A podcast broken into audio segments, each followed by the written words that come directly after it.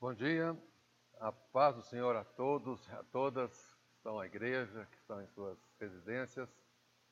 Nós hoje estamos retornando, retomando a escola bíblica dominical da Igreja Cristã Presbiteriana presencialmente. Estamos no início, é a primeira vez que vamos fazer isso. E também é, avisando que há a escola dominical para as crianças então, os pais que querem trazer suas crianças também têm a salinha das crianças ao lado, podem trazer que serão ministradas na salinha própria para elas.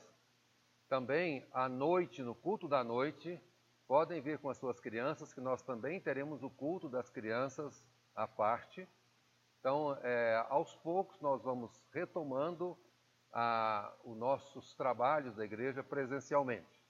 Claro que sempre com todo o cuidado é, com distanciamento social, com usando. Eu não estou usando máscara nesse momento, porque eu estou falando, mas todos que estão dentro da igreja estão usando máscara, é, com higienização, enfim, com todos os cuidados que são é, preconizados, sugeridos para que a gente tome esses cuidados.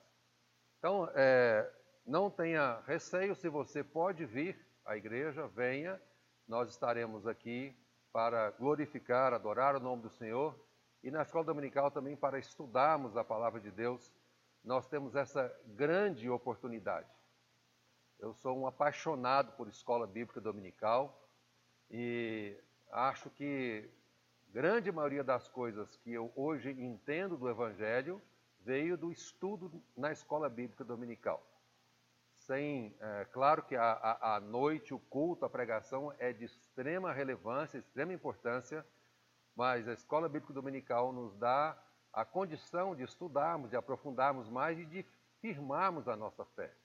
Nós vamos estudar o livro de Romanos, e o livro de Romanos é daqueles livros que, se você quiser estar firme com o Senhor de verdade, entender a razão da sua fé, entender todos os significados das doutrinas do cristianismo, o primeiro livro que você tem que estudar é Romanos. Romanos é um livro espetacular. Nós vamos ver a, a consideração que alguns teólogos, alguns autores têm falado sobre Romanos. Para fazer esse estudo, eu pesquisei é, em vários, várias literaturas, vários comentaristas e livros. E é, livro de Romanos é um dos livros que tem comentaristas à vontade. Alguns livros a gente vai estudar, a gente tem dificuldade de encontrar comentários daquele livro. Mas Romanos não tem dificuldade alguma. Se você entrar na internet e procurar comentaristas de Romanos, você vai encontrar vários, muitos deles, né? É um livro realmente que é muito importante estudarmos e por isso tem muitos comentários. Então eu me baseei né, é, inicialmente aí em, é, neste livro do reverendo Hernandes Dias Lopes, onde ele chama Romanos, o Evangelho segundo Paulo. Aqui, bem rapidamente, é interessante, não, é, essa frase, Evangelho segundo Paulo, não é do pastor Hernandes, é de um outro pastor, que depois eu vou falar, mas é interessante vermos que nós temos o Evangelho segundo Mateus, segundo Marcos, segundo Lucas e segundo João. Mas a profundidade do livro de Romanos é tamanha que alguns teólogos chamam o livro de Romanos do Evangelho segundo Paulo.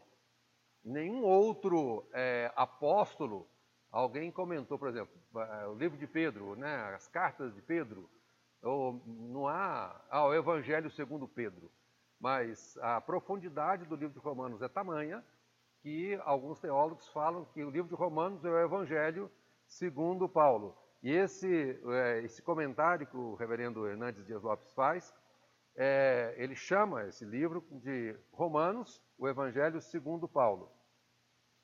Ah, um outro comentarista, pastor, teólogo, que é bastante conhecido por nós, é o John Stott, a mensagem de Romanos, de John Stott, e é, é, um dos livros, e tem, ele tem uma série de outros livros, que é lendo né, um determinado livro, no caso, lendo Romanos com John Stott. Aqui é, é o volume 1 e volume 2, ele escreveu é, dois volumes para comentar né, o livro de Romanos. Né? É, um pouquinho mais, tem esse livro do reverendo Sproul, Romanos, né? Estudos Bíblicos Expositivos em Romanos.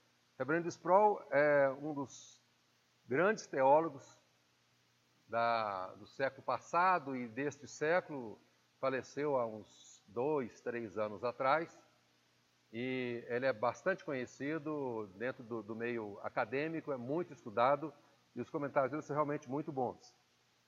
Outro material que eu pesquisei foi do John Piper, a Carta aos Romanos. É, é, esse é um, uma coisa um pouquinho mais pesada que a John Calvino. Né?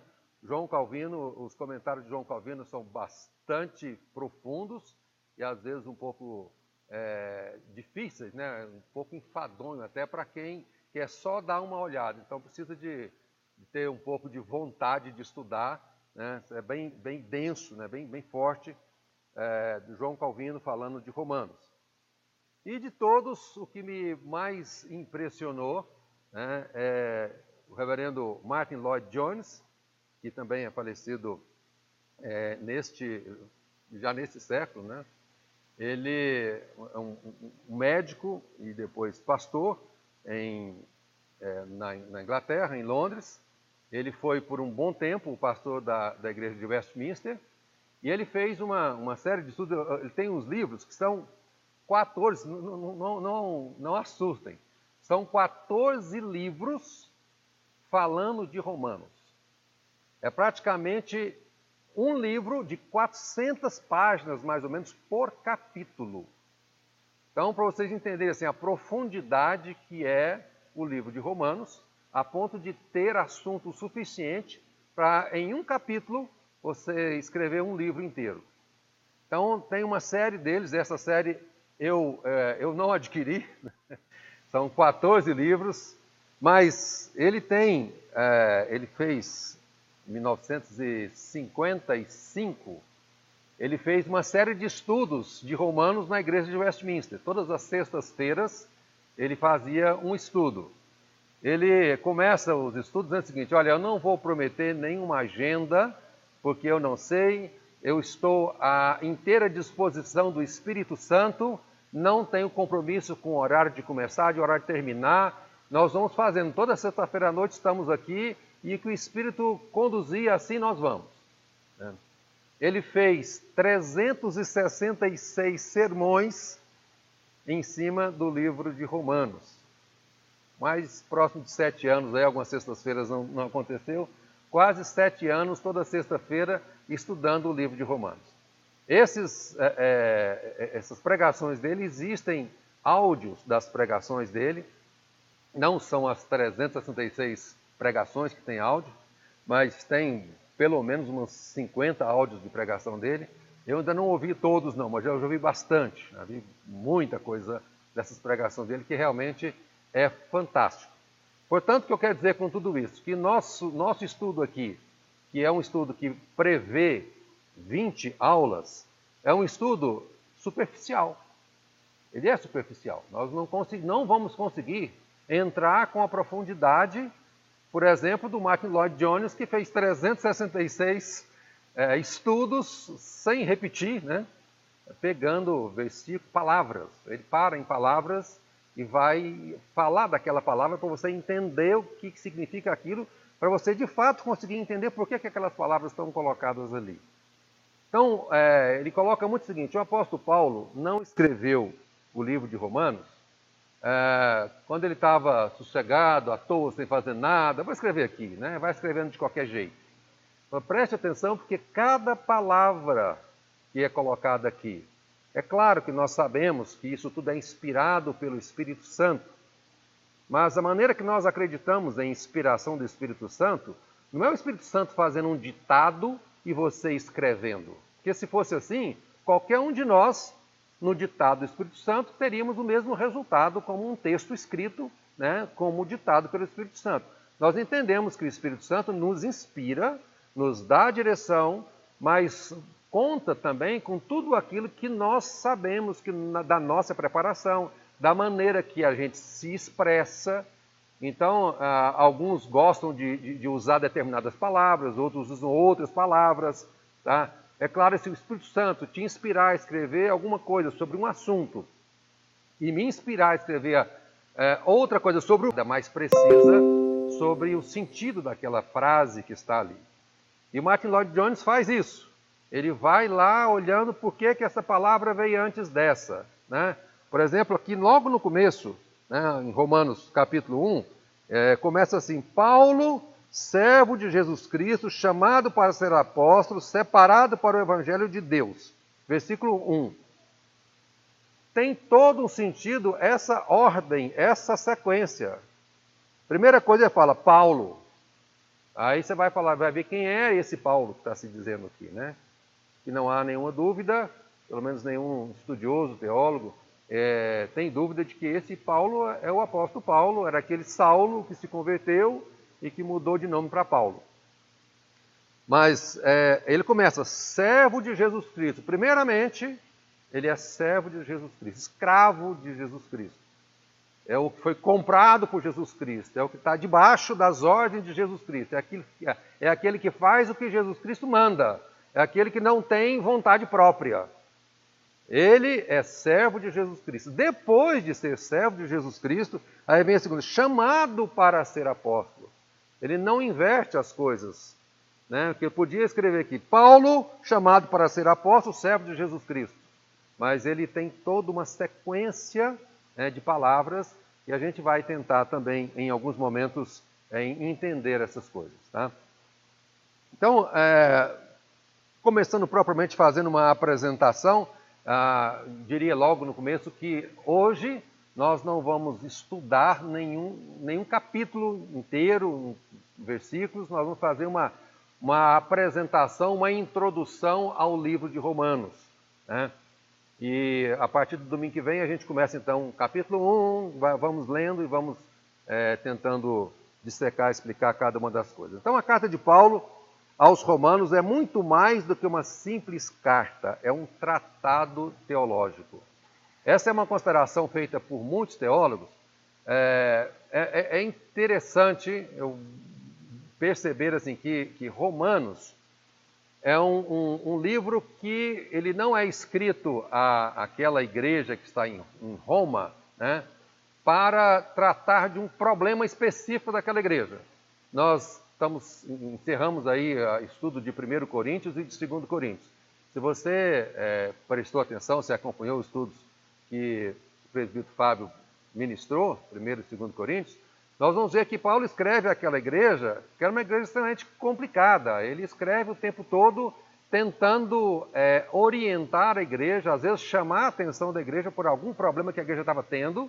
Então, é uma, um, uma, uma carta que ele escreve para aquela igreja para tratar de coisas específicas daquela igreja. É claro que quando a gente olha hoje, a gente fala assim, opa, esses problemas nós aqui também temos na nossa igreja. E, portanto, o, o, as orientações de Paulo à igreja de Corinto servem para a gente também. Né? Mas a igreja de Roma não. A igreja de Roma é, é, o livro que ele escreve, né? não é que a igreja de Roma não tinha problema. É que o livro que ele escreve em Romanos não é para tratar de nenhum problema da igreja. Ele, ele escreve o livro para falar do evangelho.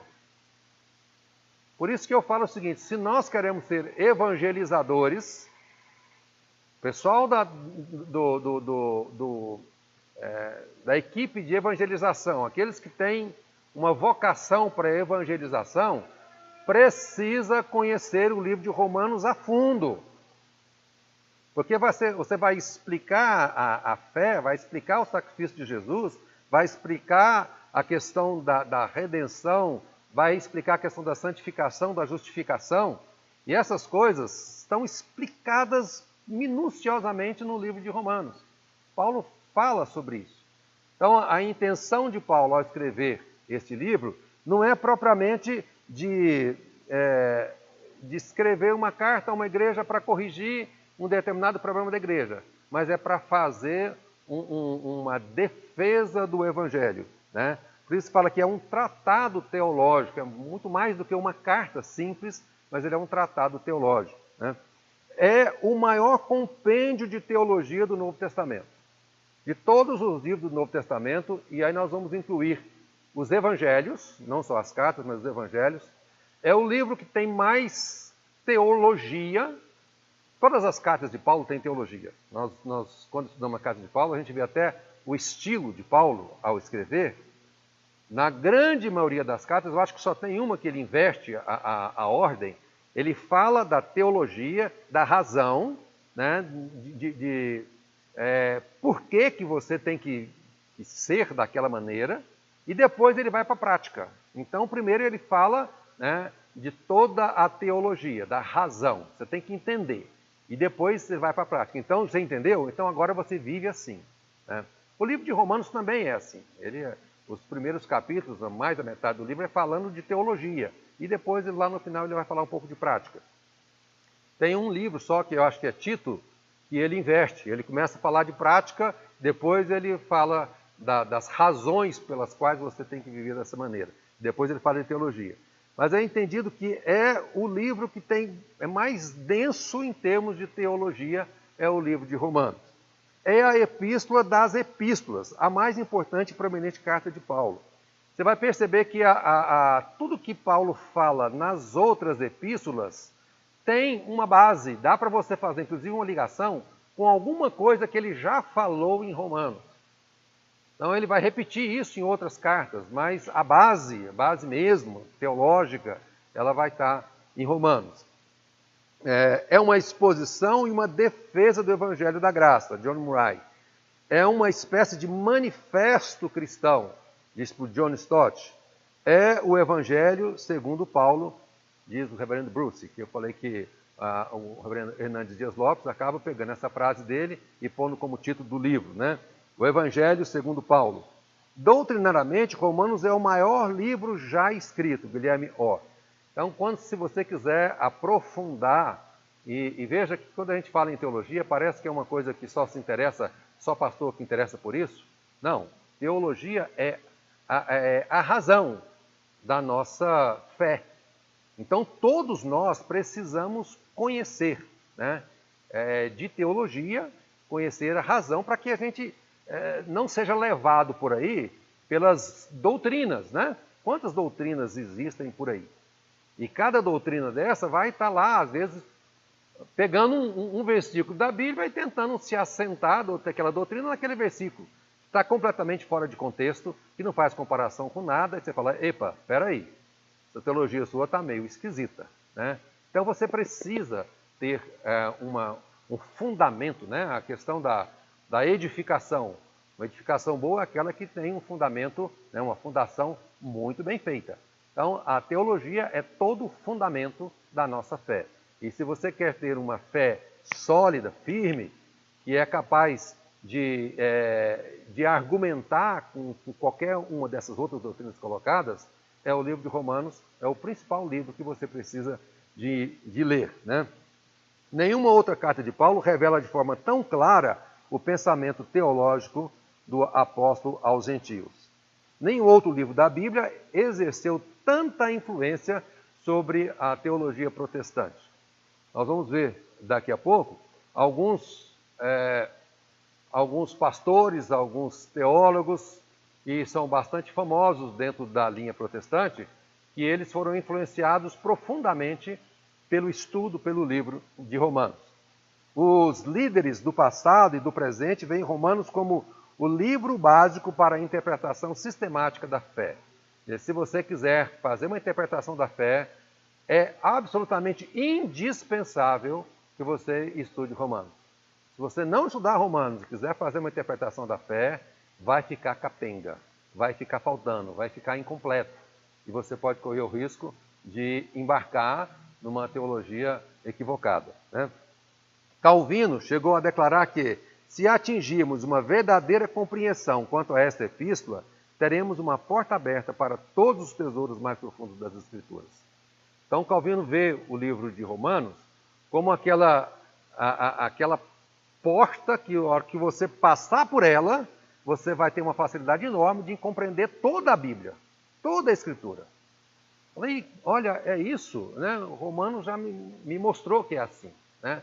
Paulo, na, na teologia romana, me mostrou que é assim. Agora, agora entendi essa outra passagem, né, a partir do estudo de Romanos. Nenhum livro da Bíblia teve maior influência na história da igreja do que a carta aos Romanos. E aí, é, alguma, vou citar apenas alguns, algumas situações de outros teólogos e pessoas que viveram é, no passado que foram influenciados pelo, pelo livro de Romanos. Agostinho, que nós conhecemos como Santo Agostinho, que é bastante famoso, né, não somente dentro da Igreja Católica, mas nas igrejas evangélicas. Veja que ele viveu no ano 354 a 430, naquela época não existia a Igreja Protestante ainda, né, era só a Igreja Católica Romana. É, e viveu num período dos, dos, pais da igreja, foi uma pessoa que era um, catedrático, é, era um literário muito culto, conhecia muita literatura, era um professor famoso e com conhecimento muito grande. Professor em universidade, tudo, só que ele tinha uma vida absolutamente devassa a pessoa que gostava das orgias e de se embriagar e, e de tudo. Né? Então, a, a mãe dele é, pedia a Deus, uma cristã, orando sempre, sempre, por mais de 30 anos, pela conversão dele. E em um momento ele estava numa, num jardim, sentado num banquinho no jardim, e ele escuta uma criança cantando uma música e na música em latim ela falava tole leg, é um refrão que repetia essa frasezinha que é tome e lê, pegue e lê. E ele depois ele, ele pega a, a, o Novo Testamento, né, a Bíblia, e ali abre exatamente em cima de um texto de Romanos, e o texto de Romanos que abre para ele é, um termo, é, é o texto que está em Romanos 13, o versículo 13 e 14. Então, para quem vivia uma vida devassa, né, se você tiver aí, quiser abrir rapidamente, Romanos 13, 13 e 14, diz assim: Andemos dignamente, como em pleno dia, não em orgias e bebedices, não em impudicícias e dissoluções, não em contendas e ciúmes, mas revestivos do Senhor Jesus Cristo e nada disponhais para a carne no tocante às suas concupiscências. É. Então foi uma, uma paulada direta na cabeça dele, do jeito que ele vivia, né? E ele então, ali ele se converte. Ele se converte a partir da leitura de Romanos. Ele começa a estudar o livro de Romanos. E entre a, o encerramento do Cânon, do Novo Testamento, até, até, a, até a Reforma Protestante, deve ter dado aí mil e poucos anos, uns mil e duzentos, mil e trezentos anos, esse, esse, esse período, é, ele foi considerado o maior teólogo cristão da história. Foi Agostinho. Então vocês imaginam, Deus o chama a partir da leitura do livro de Romanos. Então, o livro de Romanos tem uma influência enorme em toda a teologia de Agostinho. Agostinho tornou-se o maior teólogo da igreja ocidental, fonte da qual beberam Lutero, Calvino e outros reformadores. Então, é, o próprio Lutero lia, e, e Lutero é, é, a pessoa seguinte que nós vamos falar, ele é, foi um monge agostiniano. Então ele seguia né, as doutrinas de Agostinho. Mas Lutero ele tem um, uma passagem, dizer, um, um, momento de vida muito forte na vida de Lutero, que Lutero ele quase que tinha morrido numa, numa tempestade de raios. Então ele faz uma promessa, ele achava que ia morrer, um raio cai perto dele e ele faz uma promessa dizendo o seguinte: se eu não morrer, eu vou me tornar um monge. E ele consegue passar por aquela tempestade, não morre, cumprindo a promessa, larga o estudo de direito, que era inclusive o sonho do pai dele, pagando a universidade para que ele fizesse o curso de direito, se tornasse um advogado, ele abandona isso tudo e entra para o convento. E ele era muito, é, muito preocupado com a justiça de Deus. Então, quando ele lia, ele fala assim: Olha, Deus é muito justo, e eu sou injusto, e eu preciso de fazer alguma coisa para que Deus me aceite. Ele começa então a fazer penitências, a, a fazer a autoflagelação, para que ele, os pecados dele fossem perdoados, para que a partir disso Deus o aceitasse. E a história de, de, de Martim Lutero ela é muito interessante. Depois, se vocês quiserem, né, pesquisem, vejam um pouco a história de Martim Lutero. A ponto de ele ficar o tempo todo em, em, em prece, em, em, oração, e uh, havia uma, uma, uma, acusação à mente dele o tempo todo. Falar, oh, você, ainda, você ainda não está em ponto de ser aceito por Deus, você ainda está cheio de pecado. A sua justiça ainda está muito longe para que Deus te aceite. Então ele fazia, ele se confessava diariamente, diariamente, algo em torno de duas horas no confessionário. E o padre que ficava o ouvindo já estava assim absolutamente impaciente, falava, chega Lutero, né? O dia que você tiver um pecado mais sério, você vem aqui para o confessionário. Mas não aguento mais ficar ouvindo você confessando é, e aí vem toda a questão, não é que ele era um devasso, pelo contrário. Era uma pessoa que estava ali no convento se dedicando, mas o tempo todo ele comparando a justiça dele com a justiça de Deus, ele falava assim, mas eu estou longe, né? tudo que eu faço é pouco. E tentando fazer é, é até como uma, uma esmola, ele saía para conseguir esmola fora da cidade para ajudar as obras de caridade da igreja. E, enfim, esse, toda, essa, toda, toda essa preocupação, essa vontade de ter uma santidade para que Deus o aceitasse como alguém é, digno da misericórdia de Deus, essa coisa vai toda por água abaixo. Ele, nessa época, já era professor de teologia né, em Wittenberg. E, e ele estava começando a estudar o livro de Romanos. Ele começou a ministrar sobre o livro de Romanos. E ao ministrar sobre o livro de Romanos, ele se depara no texto que fala: o justo viverá por fé ou pela fé. Ele fala assim, mas espera aí, eu estou me peniciando, penici, penici, como é que é? penitenciando, estou me penitenciando, eu estou me confessando, eu estou tentando ser justo, eu estou tentando fazer coisas né, como se a, a salvação fosse uma obra minha para Deus. E aí ele entende que a salvação é a obra de Deus para ele e não dele para com Deus.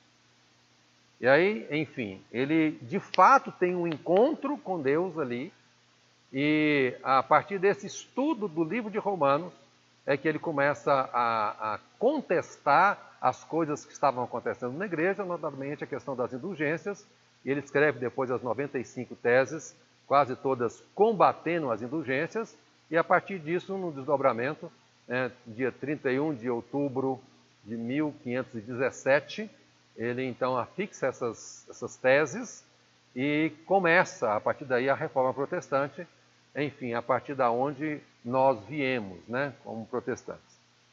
Então, é uma outra pessoa que o livro de Romanos tem uma influência enorme sobre a vida dele. Outra pessoa que nós é, temos aí a, a, a alegria de falar que foi bastante impactado pelo livro de Romanos foi John Wesley.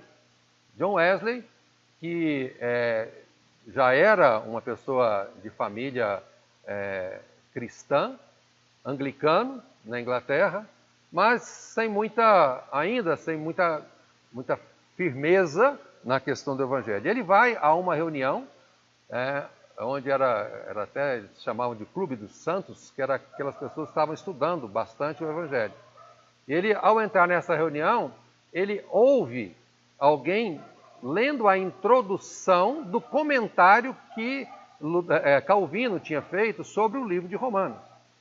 E nesse momento ele se desperta, né, e há depois disso, numa sequência, um grande avivamento, um reavivamento na Inglaterra. Tem toda uma, um, um, benefícios desse reavivamento na Inglaterra. E por fim, embora é, não fosse esse o desejo dele, é, há uma, um, a igreja metodista, né, ela vem exatamente dessa experiência dele. Então nós dizemos que ele é o fundador da igreja metodista. Eles não deixavam ele mais pregar nas, nas paróquias, e ele dizia o seguinte: olha, se você não deixa eu pregar dentro de uma paróquia, eu vou pregar na praça. Né? E ao pregar na praça, ele dizia que o mundo é a paróquia dele. Né? Há uma, um, todo um reavivamento na Inglaterra e hoje, é, tudo em função, hoje a igreja metodista vem dele e a, a, a influência que o livro de Romanos fez na vida dele. Né? Bom, é, seguindo um pouco, tem vários, vários outros é, grandes teólogos que foi na leitura de Romanos que eles foram impactados e que mudaram assim tanto o seu comportamento, a sua razão de viver da fé, né? E tem, tem muitos outros. Eu só fiquei nesses três aqui para não ser muito longo. A autoria desse livro, né?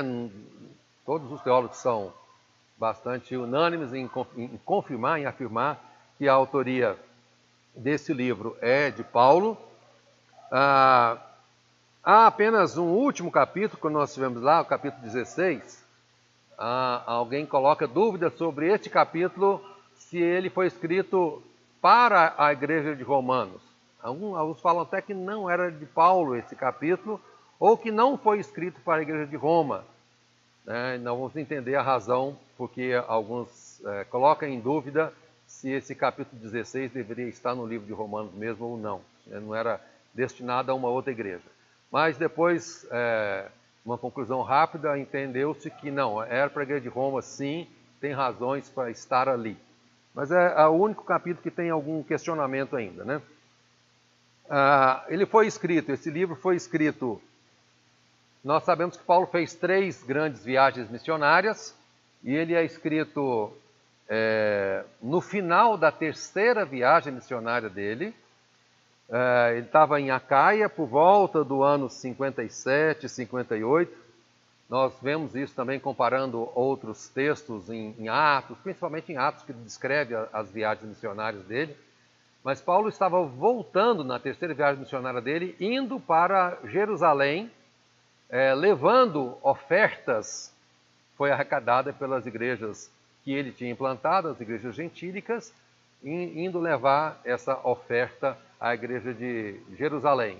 E dentro dos planos dele, nós vamos ler isso mais adiante, dentro dos planos dele é o seguinte: eu vou levar essas ofertas que eu tenho recolhido a Jerusalém, e dali eu vou para Roma.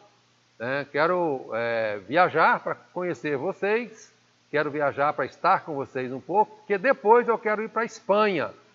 Né? E se a gente depois olhar no mapa, a gente vê que é, o mundo ocidental Espanha era o, o extremo, era o último ponto conhecido né, da, da parte toda ocidental.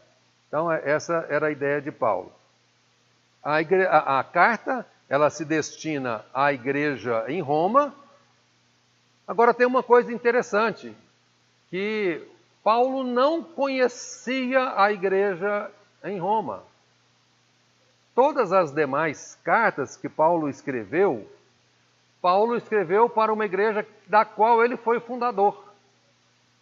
Então ele fundou a igreja, ficou lá um tempo, saiu e teve notícia que estava tendo algum problema naquela igreja, ele fazia uma carta para aquela igreja, falando um pouco, dando algumas orientações teológicas, dando orientações práticas, tentando corrigir algum problema naquela igreja.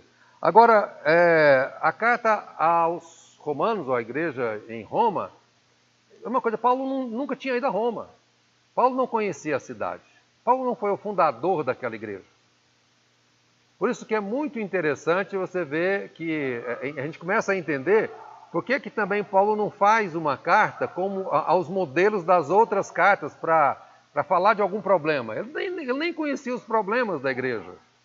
Então ele faz uma carta mais genérica, mais na defesa do evangelho como um todo. E em um momento é, da, da, do livro de Romanos, ele fala, é, no capítulo 1, versículo 13, fala, porque Não quero, irmãos, que ignoreis que muitas vezes que é, me propus ir ter convosco, no que tenho sido até agora impedido. Então aí fala, eu, eu tenho tentado ir, mas nunca deu certo. Eu faço o plano para ir a Roma e, e, não dá certo. Eu faço de novo e não dá certo. E, e aí a gente fala assim, poxa, como que Deus faz as coisas, né? Deus não permitiu que Paulo fosse a Roma para que no final nos presenteasse com o livro de Romanos. Eu acho que se Paulo tivesse ido a Roma, não ia ser, o livro de Romanos não ia ser desse jeito. Provavelmente ia ser parecido com, a, com as outras cartas, né?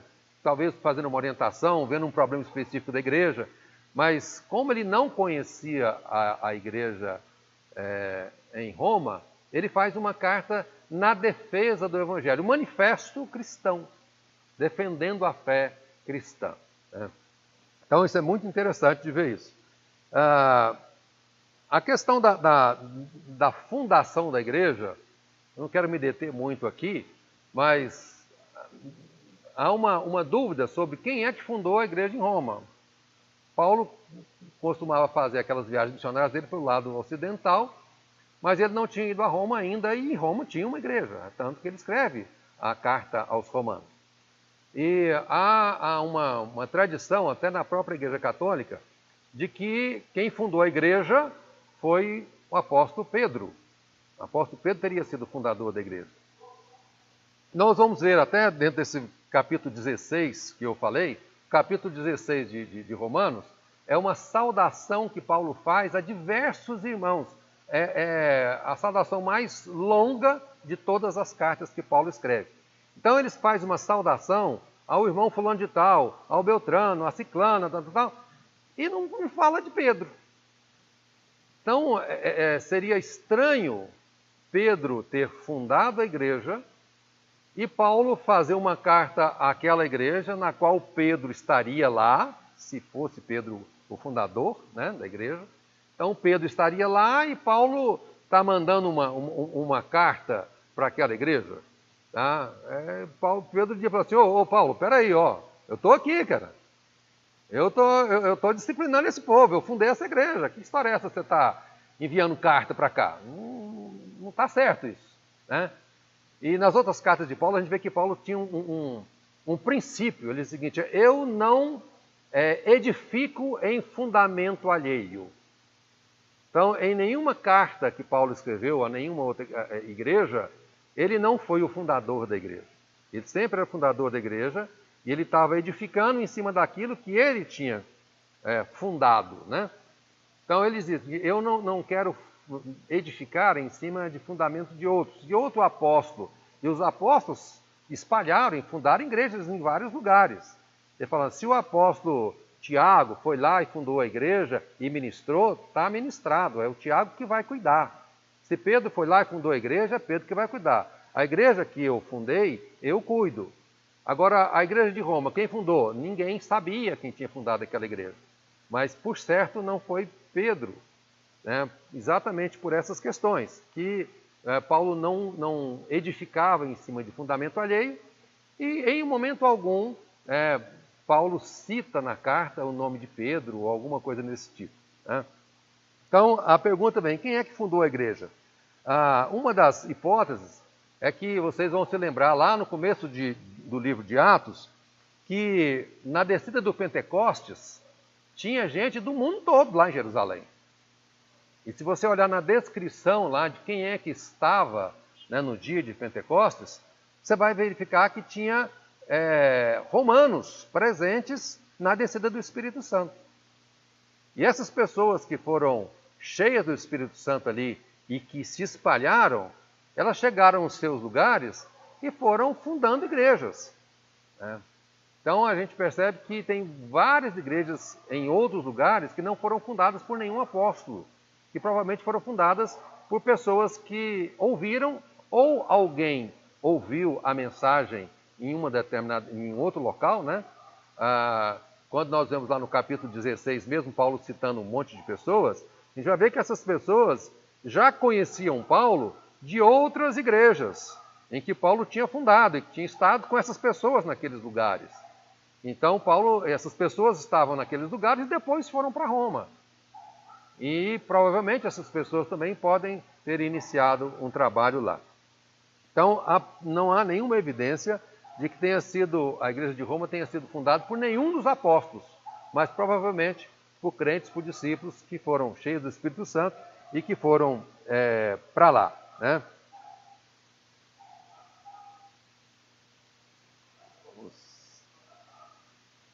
É, eu queria falar um pouquinho, acho que ainda dá tempo, falar sobre o propósito da carta aos Romanos. A carta foi escrita com qual objetivo? Que propósito teve Paulo ao escrever? Então, diferente das outras cartas, Paulo não escreveu aos romanos para resolver problemas locais e circunstanciais. Por isso, essa carta parece mais um tratado teológico do que uma epístola pastoral. A carta aos romanos tem sido chamada de a carta profilática. Paulo sabia que a melhor proteção contra a infecção do falso ensino era, anti, era o antisséptico da verdade. Então, Paulo queria falar especificamente do Evangelho, a verdade do Evangelho. Ah, em determinado momento, Paulo até diz o seguinte: se alguém está ensinando um outro Evangelho diferente deste que eu estou ensinando, que seja considerado anátema.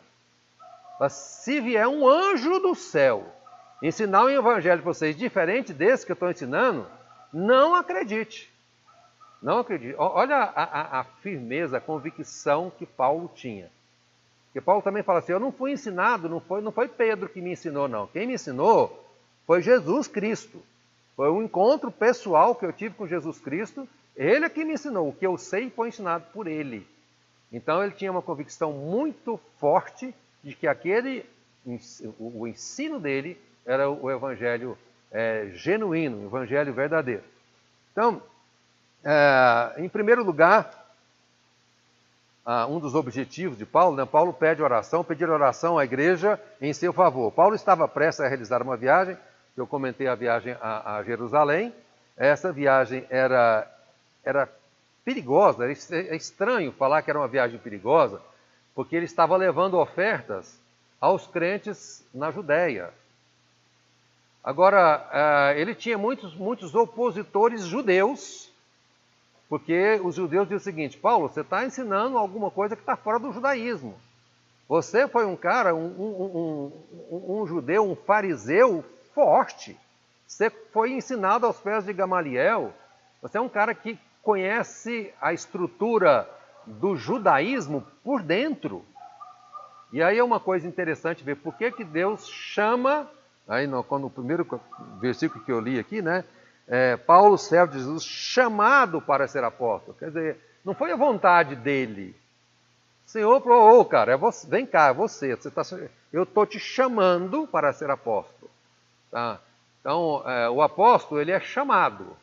Essa coisa hoje que de vez em quando o cara se autodeclara apóstolo, não é bíblico, não. A Bíblia não, pelo contrário, fala, ó, apóstolo é aquele que é chamado. Ainda tem um, um, outros requisitos para ser apóstolo. Um deles é que você tenha presenciado né, Jesus ressurreto. Então você tem que ter visto Jesus depois que ele ressuscitou. E aí Paulo fala: Eu vi.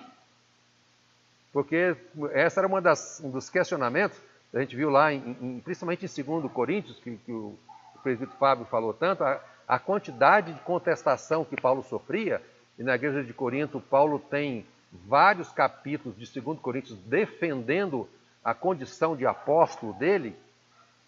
E uma das coisas que se falava assim: você não viu Jesus ressurreto, você não vivia, não andava com ele. Os outros viram, você não viu, não. Eu, falei, eu vi. Eu vi sim. Lá no caminho para Damasco, né, quando Deus me derrubou lá do cavalo, eu vi Jesus. Então eu vi Jesus ressurreto. Essa condição eu também tenho. Né? Então, é, ele vai então para Jerusalém e ele tinha um medo grande de que os judeus pudessem matá-lo lá. Porque diz: ó, você está desvirtuando a fé judaica. Ele tinha um opositor forte dentro do judaísmo. E dentro do cristianismo, que naquela época ainda não era chamado de cristianismo, né? mas dentro daqueles que tinham aceitado a Jesus, ele, ele também tinha oposição. principalmente porque tinha muitos, inclusive o próprio apóstolo Paulo, em um determinado, ah, perdão, o apóstolo Pedro, em um determinado momento, ele é, tenta conciliar o judaísmo com o cristianismo e Paulo dá uma puxada de orelha no Pedro. Pedro, peraí, cara, você está com dois comportamentos aí. Você quando está com judeu, você está falando uma coisa, e quando você está com gentil, você está falando outra. Toma cuidado, cara. Você está precisando de, de acertar aí os seus conceitos. Né? Então ele sabia que mesmo dentre os cristãos judeus que tinham se convertido ao cristianismo, havia uma oposição porque eles entendiam, muitos deles entendiam que para você se tornar cristão, você primeiro tinha que se tornar judeu. Então, está pregando lá para os gentios, está pregando lá em Roma, está pregando lá em Corinto, em Éfeso, você pode pregar. Não tem problema nenhum. As pessoas que se converter lá têm que se converter ao judaísmo, têm que cumprir as regras judaicas e depois ao cristianismo. E Paulo fala: ah, ah, não é assim não. E aí ele tinha medo de, agora, ele chegando com ofertas dos gentios para os cristãos judeus, estava assim: não aceita essa oferta não. Essa oferta está vindo de gentio, né? esses gentios não, não se tornaram judeus, eu não aceito essa oferta não. Então ele pedia oração para que os judeus não o matassem e que para os judeus cristãos aceitassem a oferta. As duas coisas, ele ia para um local sabendo que ele ia enfrentar sérias oposições ali. Né? Então ele, ele é, é, escreve aos romanos e fala: Olha, eu quero que vocês orem por mim, em meu favor, porque eu vou fazer essa viagem assim, assim, assado e preciso da proteção de Deus.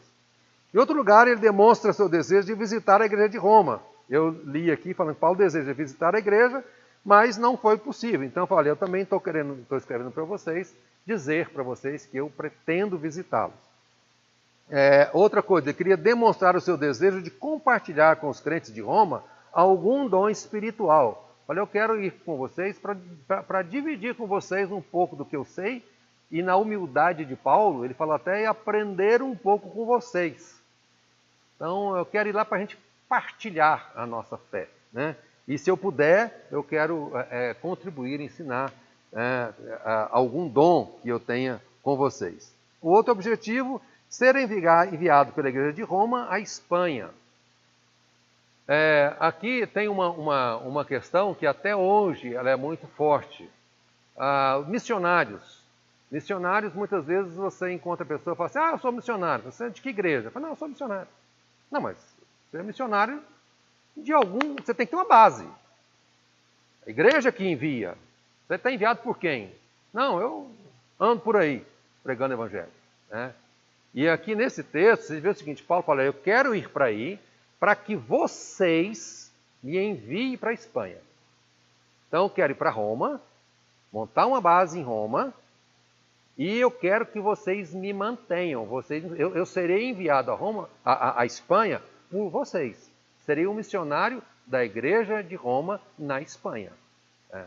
Então é bom a gente entender isso para que nós possamos também, como igreja, ser igrejas missionárias, enviando missionários e garantindo a esse missionário, vai que aqui a sua base é aqui. A gente te sustenta, a gente ora por você, a gente te mantém financeiramente, enfim, né? Todo missionário tem que ter um, uma base, né? Essa também era a convicção do apóstolo Paulo, né? É, ser enviado pela igreja de Roma à Espanha. Aqui, é, eu não sei se, se ah, vai dar, né?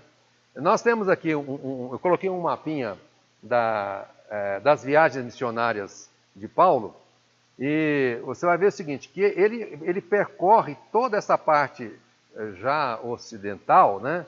Na, na Galácia, depois ele fala, já fui para a Galácia, já já implantei igrejas na Galácia, já implantei igrejas na Ásia Menor, já implantei igrejas na Macedônia, na Acaia, e essa região toda é meio que eu esgotei.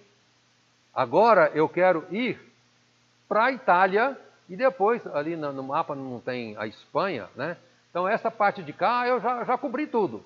Eu quero agora é, alargar né, o Evangelho, quero ir para a Itália e depois quero ir para a Espanha.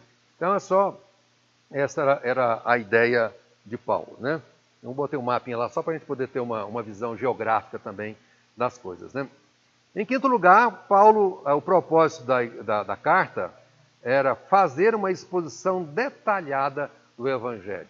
Então, eu falei, eu quero escrever para vocês para explicar bem detalhadamente o Evangelho.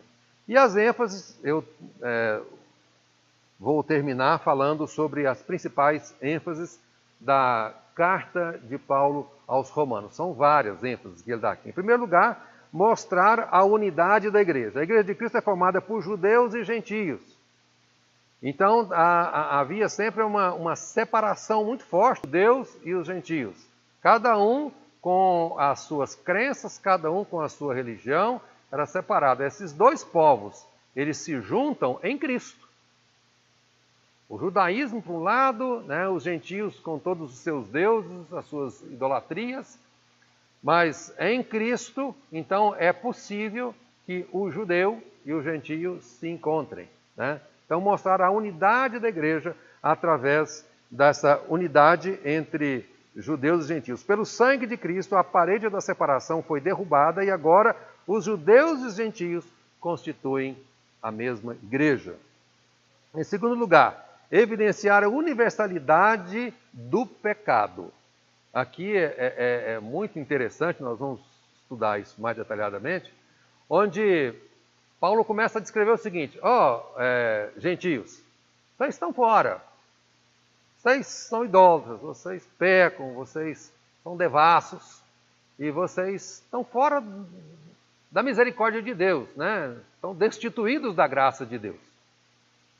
Aí o judeu fala, ah, o gentil fala, ah, não, tá, tá certo, eu, eu não, não, recebi a, a, as leis de Deus, na verdade quem, quem recebe os dez mandamentos, né, e toda a, a, lei de Deus, são os judeus que recebem isso, não são os guardiões da lei de Deus, e os judeus por isso tinham na cabeça que eles estavam livres, né, desse julgamento né, de Deus, porque eles tinham a lei, e aí Paulo fala assim, ô judeu, você também está fora. Você também está cheio de pecado. Você tem privilégio? Tem. Você, você recebeu as leis de Deus. Você tem privilégio. Mas esse privilégio seu te traz mais responsabilidade. Então não adianta você pegar a lei de Deus e achar que por isso você é, não precisa da misericórdia de Deus, que os seus pecados não serão contados Tá? Então ele mostra para os gentios e para os judeus que todos eles pecaram e carecem da misericórdia, da glória de Deus, do mesmo jeito, igualzinho. Então mostrando a universalidade do pecado. Que eh, até aquele momento os judeus não gostavam muito de entender isso, não. Ele falava muito que os gentios eram pecadores, mas eles eram santos, né? E Paulo chega e mostra, não, não, são os dois. Então os dois precisam né, da misericórdia de Deus. Os dois precisam de salvação. E manifestar a justiça de Deus no Evangelho. É, Paulo fala que eu não me envergonho do Evangelho, porque ele é o poder de Deus para a salvação tanto de judeus como de gentios. Todos dois precisam do Evangelho para ser salvos. Né? Então, quer mostrar que a justiça de Deus, que até eu comentei na questão de Lutero, que era muito preocupado com a justiça de Deus em cima dele. E é, aqui fala assim: olha, a justiça de Deus ela é, é manifesta no Evangelho.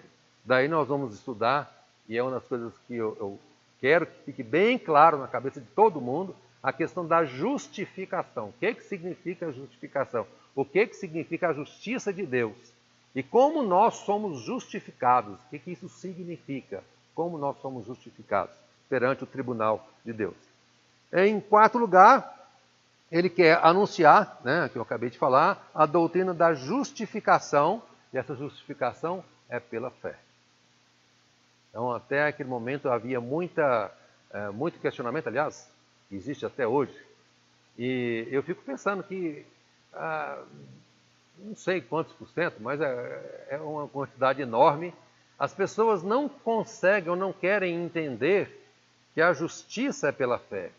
Até hoje, você vai conversar com um amigo seu, ah não, mas eu faço isso, eu faço aquilo, eu procuro fazer isso, eu procuro ser é, é, caridoso, eu procuro não fazer. Sempre alguma coisa que ele faz para merecer a justiça de Deus.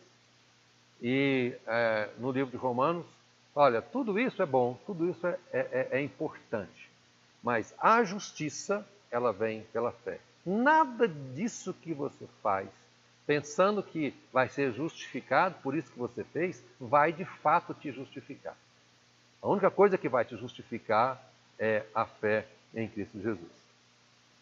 Quinto lugar, ele quer proclamar a nova vida da pessoa em Cristo. Deus nos salvou do pecado e não no pecado. Então, uma vez salvo, nós não podemos mais viver no pecado. É possível pecarmos? Sim, é possível. E pecamos. Mas nós não podemos viver dissolutamente no pecado. O pecado é um acidente de percurso na nossa vida. E um acidente de percurso, nós nos arrependemos e retomamos o caminho. Mas nós não podemos viver no pecado. Né? É, a salvação implica a libertação da condenação, do poder e da presença do pecado. Não podemos viver no pecado, nós que para ele morremos. Sexto lugar, uma ênfase de Paulo ao livro de Romanos, a anunciar a vida vitoriosa no Espírito. Então ele mostra também que depois disso nós temos uma vida de vitória. Depois de mostrar o grande conflito interior e a total impossibilidade de alcançarmos uma vida vitoriosa pela energia da carne, pelas nossas obras, Paulo exulta num brado de vitória ao anunciar a vida triunfante que temos pelo Espírito. O Espírito Santo nos vivifica, nos capacita e nos reveste de poder para vivermos em santidade. Então, uma vez justificados, nós somos outra pessoa, temos uma outra forma de caminhar, uma outra forma de, de, de, de ver, encarar a vida e temos agora de andar de maneira diferente né, em santificação, nos santificando. Né? Sétimo lugar, é, a ênfase ao livro de Romanos é revelar a soberania de Deus na salvação. Então, Paulo ensina de forma grandiosa a doutrina da eleição da graça. Não somos nós que escolhemos a Deus, mas é Ele quem nos escolhe. Deus nos escolhe não por causa dos nossos méritos, mas apesar dos nossos deméritos. Então não é pela cor dos seus olhos, né, né, pela coisa que você fez, que Deus ficou tão encantado com você, ficou de, de queixo caído, né, pelo aquilo que você fez, ficou tão encantado que resolveu te chamar, te escolher. Né. Nós cantamos, é, é interessante que hoje nós cantamos dois hinos, e nesses dois hinos que nós cantamos, fala da segurança do, do, do crente e falando da eleição, né? né, que ele nos chamou, ele nos elegeu. Então, a, a, a, essa eleição ela é feita pela soberania de Deus. Ele nos chama, ele elege quem ele bem quiser. Né, é o mérito dele, apesar dos nossos deméritos. Em oitavo lugar, mostrar a vital necessidade de relacionamentos transformados. Então, uma vez que somos salvos, né, nós precisamos agora ter uma vida transformada e uma forma diferente de viver. Né? Ah, e por último, o último slide aqui da aula de hoje, que a carta termina com uma longa lista de saudação, mostrando que a igreja precisa ser um lugar onde florescem relacionamentos saudáveis, onde devemos ter coração aberto, mãos abertas, casas abertas e lábios abertos para aperfeiçoar, aperfeiçoar uns aos outros. Né? Então, de uma maneira geral, esta é um, um panorama né, do livro de Romanos. Aquilo, você que está em casa, eu te convido, venha estudar o livro de Romanos presencialmente, se puder. Né? Se não puder, é, estude em casa, mas estude, estude o livro de Romanos, porque ele vai nos dar uma base muito grande para a nossa firmeza, para que a gente não seja jogado de um lado para o outro de toda e qualquer doutrina que apareça por aí. Tá? Deus nos abençoe.